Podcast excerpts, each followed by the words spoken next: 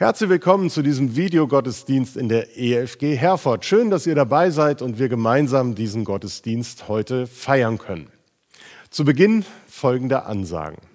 Zum einen haben wir als Gemeindeleitung entschieden, dass wir bis zum 7.2 keine Präsenzgottesdienste und keine Präsenzveranstaltungen in unserer Gemeinde durchführen werden. Von daher verweisen wir auf unser reichhaltiges digitales Angebot, die Videogottesdienste und auch Themenabende bei Zoom, die ihr nutzen und bei denen ihr dabei sein könnt. Auch heute, Sonntag, 11 Uhr, öffnet wieder das virtuelle Kirchencafé. Die Zugangsdaten sind über Rundbrief und WhatsApp euch zugeschickt worden. Seid dabei und habt da eine gute Gemeinschaft. Dann darf ich euch die Mitteilung weitergeben, dass das neue Gemeindeverzeichnis fertig ist und nun bestellt werden kann. Alle Mitglieder und Freunde der Gemeinde, die in die Veröffentlichung ihrer Daten eingewilligt haben und somit selber im neuen Gemeindeverzeichnis aufgeführt werden, können ein neues Gemeindeverzeichnis erwerben. Wie genau die Bestellung, Bezahlung und Zustellung funktioniert, könnt ihr auch der Rundmail entnehmen. Einige haben Jan Schellenberg auch schon per Post geantwortet, sie wurden informiert. Also wendet euch an Jan Schellenberg, wenn ihr ein neues Gemeindeverzeichnis haben wollt. Ich möchte gern zu Beginn des Gottesdienstes beten und dann steigen wir in den inhaltlichen Teil dieses Gottesdienstes ein. Jesus, ich danke dir, dass du da bist, dass du uns willkommen heißt in diesem Gottesdienst und dass du uns begegnen wirst und uns das schenken mögest, was wir brauchen an Ermutigung und Stärkung, vielleicht auch an Ermahnung und Korrektur für unseren Glauben. Lass uns eine gesegnete Zeit haben, die wir zu Hause vor unseren Bildschirmen, vor den Handys jetzt erleben und sprich du zu uns und ermutige und stärke du uns. Amen.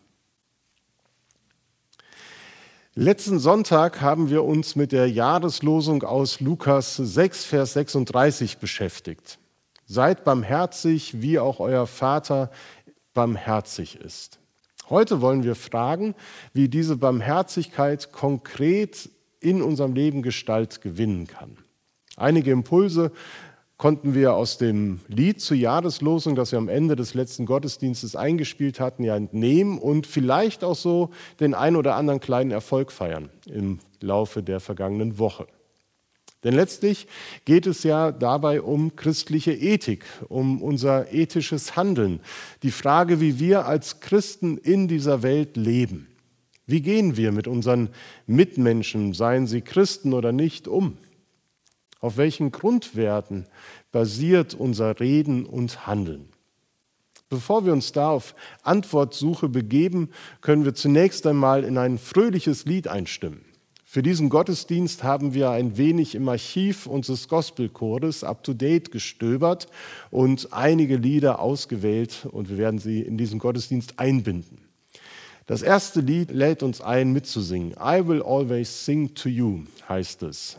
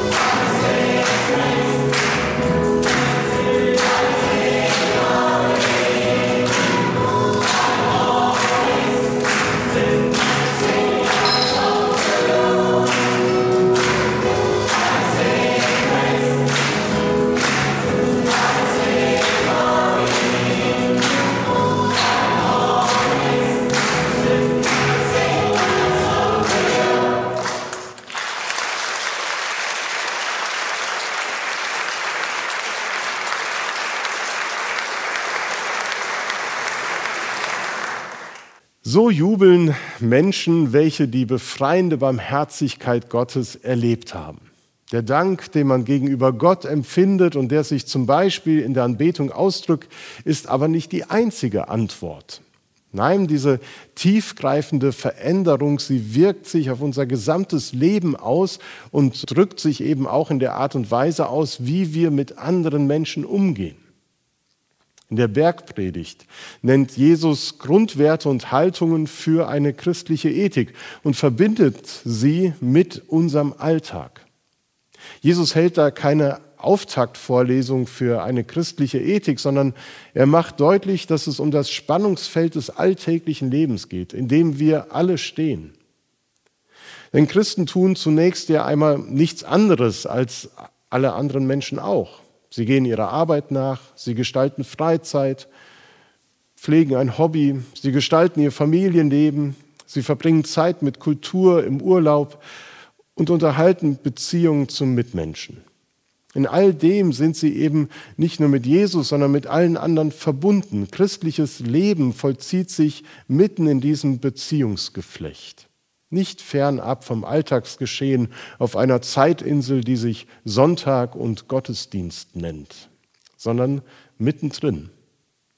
Denn wenn ich mit Jesus Christus verbunden bin, dann durchdringt er alle Bereiche meines Lebens. Es ist der rote Faden der biblischen Ethik, der sich, wie letzte Woche schon angedeutet, durch die gesamte Bibel, durch das Alte wie Neues Testament zieht. Wenn Gott den Menschen nach seinem Bild geschaffen hat, so lesen wir im Schöpfungsbericht, und wenn er gnädig und barmherzig ist, so lesen wir es in den Psalmen, soll auch der Mensch mit seinen Mitmenschen gnädig und barmherzig umgehen, so wie es die Jahreslosung eben von uns fordert. Dieses Gebot sollte uns aber nicht neu sein und auch nicht überraschen, denn es ist eben nicht neu. Der Prophet Micha brachte es auf den Punkt, in dem er sagte, es ist dir gesagt, Mensch, was gut ist und was der Herr von dir fordert, nämlich Gottes Wort handeln und Liebe üben und demütig sein vor deinem Gott. Und wir werden von der Bibel, wir werden von Jesus, wir werden später von den Aposteln in, in, ihren Briefen nicht im Unklaren darüber gelassen, an welchen Werten wir uns dabei orientieren sollen. Damals wurde vieles über Gebote und Verbote geregelt, aber später auch die Predigten und Auslegungen von Jesu Reden, die sogenannten Haustafeln in den Briefen, sie sollen alle für ein gutes Miteinander sorgen und das Miteinander in guter Weise regeln. Heute hören wir auf Worte von Jesus, die er in seiner Feldrede gesprochen hat und die sich unmittelbar an die Jahreslosung anschließen. Sie werden uns gelesen von Kerstin Thomas. Ich lese aus Lukas 6 die Verse 36 bis 42. Von der Stellung zum Nächsten. Seid barmherzig, wie auch euer Vater barmherzig ist. Und richtet nicht, so werdet ihr auch nicht gerichtet. Verdammt nicht, so werdet ihr nicht verdammt. Vergebt, so wird euch vergeben. Gebt, so wird euch gegeben. Ein volles, gedrücktes, gerütteltes und überfließendes Maß wird man in euren Schoß geben. Denn eben mit dem Maß, mit dem ihr messt, wird man euch wieder messen. Er sagte ihnen aber ein Gleichnis. Kann ein Blinder einem Blinden den Weg weisen? Werden sie nicht alle beide in die Grube fallen? Der Jünger steht nicht über dem Meister. Wenn er verkommen ist, so ist er wie sein Meister. Was siehst du aber den Splitter im Auge deines Bruders und den Balken in deinem Auge nimmst du nicht wahr? Wie kannst du sagen zu deinem Bruder, Halt still, Bruder, ich will den Splitter aus deinem Auge ziehen. Und du siehst selbst nicht den Balken in deinem eigenen Auge. Du Heuchler, zieh zuerst den Balken aus deinem Auge und sieh dann zu, dass du den Splitter aus deines Bruders Auge ziehst. Alle Regeln, die Jesus in seiner Bergpredigt aufstellt, sollen eigentlich nur dem einen Ziel dienen, eine lebensfreundliche Gemeinschaft ermöglichen. Menschen sollen in guten Beziehungen leben, in lebens- und glaubensfördernden Gruppen und Gemeinschaften eingebunden sein und in diesen sollen sie Wertschätzung erfahren, sollen die Nöte des Alltags gemeinsam bewältigt werden können. Das Miteinander sollte davon geprägt sein, dass man sich nicht ständig gegenseitig auf die Finger schaut und beobachtet und dann eben auch beurteilt, wie der ein oder andere lebt, wie er sich verhält, was er sagt. Und genau an dieser Stelle kann dieser rote Faden der Barmherzigkeit für manch einem zu einem roten Tuch werden. Denn genau das gehört ja eben auch zu unserem Menschsein und ist eine menschliche Seite. Es gehört zu unserem Umgang miteinander, dass wir durchaus genau hinschauen, dass wir auch bewerten und urteilen. Und dann und wann eben auch nicht nur urteilen, sondern eben auch verurteilen. Ein Schlüsselpaar in diesem Text sind die Worte wie auch. Wie auch. Sie beschreiben Vergleiche. Wir sollen barmherzig sein, wie auch Gott barmherzig ist. Der Evangelist Matthäus formuliert es ebenso herausfordernd, so sollt ihr denn vollkommen sein, wie auch euer himmlischer Vater vollkommen ist. Matthäus 5. Unmittelbar vor unserem Predigtext führt Jesus die goldene Regel an. Und wie ihr wollt, dass euch die Leute tun sollen, so sollt ihr ihnen auch tun. Das sind schon radikale Forderungen, die da an die Nachfolgerinnen und Nachfolger von Jesus gestellt werden. Und die berechtigte Frage lautet, kann man das umsetzen? Kann das funktionieren? Geht das, so zu leben und zu handeln?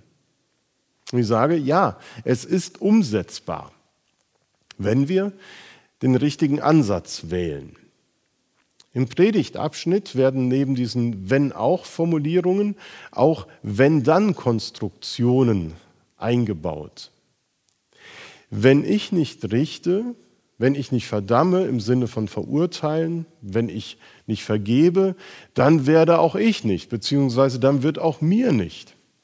Die Seligpreisung von Jesus, die auch Matthäus wiedergibt, implizieren diesen Gedanken, dass wenn ich mich so und so verhalte, dann bin ich gesegnet und dann darf ich mich glücklich schätzen. Man könnte auch dem Denkfehler erliegen, dass Gott uns barmherzig gegenüber gesinnt ist, weil wir oder wenn wir anderen gegenüber barmherzig sind. Eben dann aber würden wir uns, wie wir eben gehört haben, über Gott stellen und Barmherzigkeit als eine erwartbare Gegenleistung für unser Handeln einstufen. Und das wird eben nicht funktionieren. Das ist der falsche Ansatz, der nicht zum Ziel führen wird. Wenn wir den Zusammenhang aber anders verstehen, dann wird da ein Schuh draus. Weil wir, obwohl wir Sünder sind, Gottes Barmherzigkeit erfahren haben, möchten wir barmherzig mit anderen umgehen. Denn wenn wir von Gottes Gericht aufgrund seiner Barmherzigkeit freigesprochen worden sind, wie können wir dann noch uns oder andere Menschen richten und verurteilen? Hat Gott Erbarmen statt Recht ergehen lassen, dann kann es doch bei uns auch nicht anders sein, wenn wir mit anderen Menschen zusammen sind, oder? Da muss doch die Dynamik der Barmherzigkeit ihre Kraft entfalten. Aber leider ist uns eben diese Neigung nicht fremd. Die Neigung, dass wir scheinbar um Ausgleich und Gerechtigkeit bemüht alles aufrechnen und mit gleichem Maß messen. Die Worte von Jesus, sie verleiten ja auch irgendwie dazu. Wenn du, dann. Wer das tut, der wird selbst. Dazu sagte jemand, das ist der rechnerische Geist einer Kleinkrämermoral, die auf dem Prinzip der Gegenleistung beruht. Sagt nichts anderes als, ich liebe nur die, die mich auch lieben. Ich bin nur denen gegenüber barmherzig, die mir das Gleiche entgegenbringen. Dahinter verbirgt sich dann eine Ethik, die Gleiches mit Gleichem vergilt. Und diese Ethik ist im höchsten Maße unproduktiv, weil sie keine Güte aufkommen lässt. Es ist das Maß, mit dem wir messen und selbst gemessen werden, so haben wir es eben gehört. Das ist eine Gleichbehandlung, die wir grundsätzlich ja, gutheißen oder gegen die wir nichts einzuwenden haben. Früher zu Zeiten des Alten Testaments wurde es hier aufgeführt, Auge um Auge, Zahn um Zahn. Und damals war es wirklich gerecht und barmherzig, so zu handeln, denn es hieß nicht eben Auge um Kopf oder Zahn um Bein oder das ganze Leben.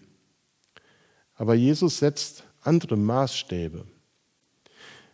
Die Barmherzigkeit will nicht einfach nur einen Ausgleich sondern sie will etwas Neues schaffen. Neues will sie schaffen in meinem Verhältnis zu Gott, zu meinem Mitmenschen, zu mir selbst. Barmherzig sein ist eine der hervorstechendsten Charaktereigenschaften Gottes und wir sollen es ihm gleich tun. Barmherzigkeit lässt Menschen die Liebe Gottes erfahren. Barmherzigkeit beinhaltet eine schöpferische und dynamische Kraft. Und diese soll in den Vordergrund rücken. Denn von dieser Kraft wird die Gemeinschaft der Christen, das Leben der einzelnen Christus-Nachfolgerinnen und Nachfolger maßgeblich geprägt. Barmherzigkeit ist ein wesentlicher Teil unserer Identität. Und wie sich das konkretisiert, wird eben in unserem Text deutlich. Unter anderem erkennt man barmherzige Christen daran, dass sie sich bemühen, andere nicht zu richten oder zu verurteilen. Und hier wird dieser rote Faden wieder zu einem roten Tuch. Denn wie oft ist es eben umgekehrt? Viel zu häufig geschieht es, dass auch wir Christen über andere urteilen, statt aus Liebe auf Urteile zu verzichten. Manchmal gleicht unser Herz einem Gerichtssaal. In ihm werden andauernd irgendwelche Beurteilungen gefällt und allzu schnell und allzu leicht auch Mitmenschen verurteilt. Wir stehen ständig in der Gefahr, Menschen in bestimmte Schubladen oder Kategorien zu stecken.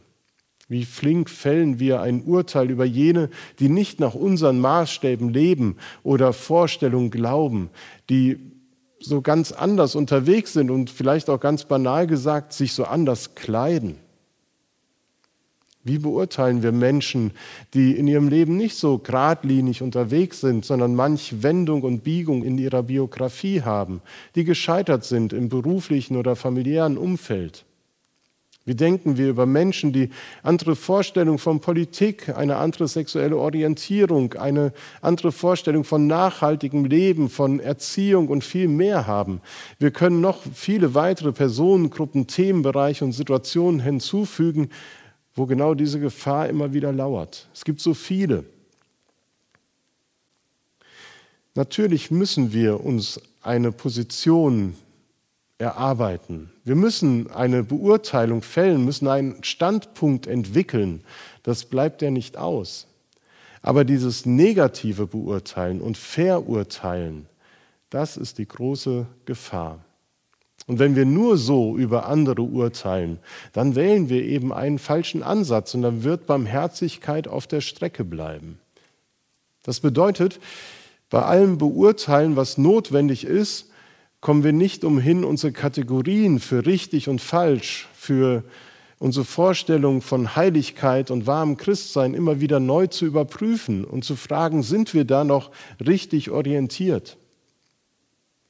Heilig sein, ein beliebter Begriff, heißt nicht, dass wir uns aus der Welt in unsere fromme Blase zurückziehen. Wir sollen uns nicht distanzieren und die Augen vor den Nöten der Menschen und der Sünder verschließen. Wir sind ja nicht anders als unsere Mitmenschen, sondern wir leben mit ihnen auf dieser Erde, in dieser Gesellschaft, in dieser Stadt.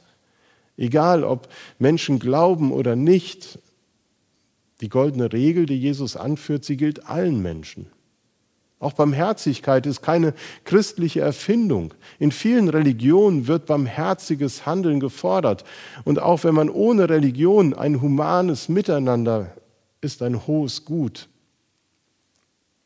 Und wer meint, dass wir Christen die Barmherzigkeit erfunden hätten und dass wir da besser wären als andere, der sieht den Balken im eigenen Auge nicht.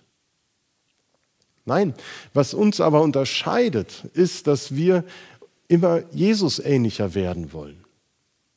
Heilig sein heißt für uns Christen Christus ähnlicher werden, weil wir von Gott geheiligt wurden. Hier hören wir wieder ein wie auch. Es steht im Heiligkeitsgesetz, wo es in Levitikus 3, Vers 19 heißt, ihr sollt heilig sein, wie auch ich bin heilig, der Herr, euer Gott. Jesus liest uns aber nicht in der Bergpredigt die Leviten, hebt nicht den moralischen Zeigefinger, sondern er legt in seinen Predigten diese uralten Gesetzestexte neu aus und stellt sie in einen neuen Kontext. Und jedem Gebot, jeder Forderung, jedem Anspruch, den er stellt, geht etwas Unverzichtbares voraus.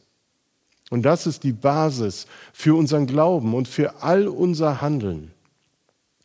Christliche Lebensführung beginnt mit Gottes Erbarmen. Seine Barmherzigkeit ist der Startpunkt. Ohne den könnten wir nichts tun. Wir legen eine ethische Gesinnung unserem Handeln zugrunde, die von Gottes verändertem Herzen geprägt ist. Denn er übt Gnade und Barmherzigkeit. Er rechnet uns unsere Schuld nicht an, sondern er zahlt selber den Preis. Und wir können das in unserem Leben umsetzen, indem wir an Gott Maß nehmen das ist keine Vermessenheit, damit ist keine Vermessenheit gemeint, sondern an Gott Maß nehmen und Barmherzigkeit sozusagen als eine Lebenskunst des Glaubens zu verstehen lernen. Barmherzigkeit als Lebenskunst des Glaubens. Und es gleicht ja wirklich einer Lebenskunst, wenn jemand, wie es vor dem Predigtext gefordert wird, seine Feinde lieben kann und denen Gutes gönnt, die einem alles vergönnen. Wenn jemand leiht, ohne auf eine Rückerstattung zu hoffen. Dort, wo die normalen Mechanismen des menschlichen Miteinanders so auf den Kopf gestellt werden, da wird wirklich ein neues Leben ermöglicht. Dann entfaltet Barmherzigkeit ihre Kraft und sprengt verschlossene Türen und ermöglicht ganz neue Perspektiven. Denn wer sich in dieser Lebenskunst des Glaubens übt, der stiftet Frieden, wo andere Hass säen. Der ruft zur Versöhnung, wo andere aufhetzen.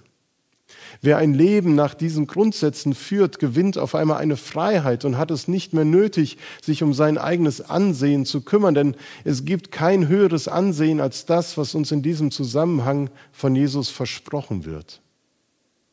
Wer darauf verzichtet, andere zu verurteilen, ist freigesprochen. Und das ist der große Lohn, von dem in Vers 35 gesprochen wird. So wird euer Lohn groß sein und ihr werdet Kinder des Allerhöchsten sein. Was kann es Größeres geben, als genau das sein zu dürfen? Kind des Allerhöchsten Gottes. Wenn wir uns an der göttlichen Barmherzigkeit orientieren, dann verwandelt sich das Gesetz ins Evangelium, in die frohe Botschaft. Und es bleibt darin gleichzeitig auch ein Gebot. Das Maß an Gottes Erbarmen soll uns aber nicht beschämen, sondern es soll uns ermutigen und anspornen, ihm gleich zu tun. Es will uns ermutigen und bestärken, denn dort, wo wir geneigt sind, abzuwägen und genau zu zählen, da vergisst das überfließende Maß der Barmherzigkeit Gottes schlichtweg das Zählen. Ja, es bleibt ein hoher Anspruch. Hans Weder benennt ihn so, wer von der Barmherzigkeit lebt, steht unter dem Anspruch, diese Barmherzigkeit in seiner Lebensführung weiter wirken zu lassen. Wer von der Barmherzigkeit lebt, der steht unter dem Anspruch, diese Barmherzigkeit in seinem Leben weiter wirken zu lassen. Und es geht dann eben nicht um ein abgehobenes, frommes, weltfremdes Leben. Nein, die Barmherzigkeit Gottes zielt eben auf das Zentrum des Zusammenlebens in unseren Familien, in unseren Gemeinden, in unserer Stadt, in unserer Gesellschaft. Also auf Orte, wo Barmherzigkeit allzu oft auf der Strecke bleibt. Und unsere vornehmste Aufgabe als jene, die Jesus nachfolgen wollen, besteht nicht darin, eine bestimmte moralische, weltanschauliche Lehrmeinung oder Wahrheit zu vertreten und den moralischen Zeigefinger zu, zu heben und auf die anderen immer wieder zu zeigen, wie sie alles falsch machen, sondern sie besteht darin, für die Menschen, die uns Gott jeweils an die Seite stellt oder in den Weg stellt, auch die Unbequemen, da zu sein, um mit ihnen gemeinsam unterwegs zu sein.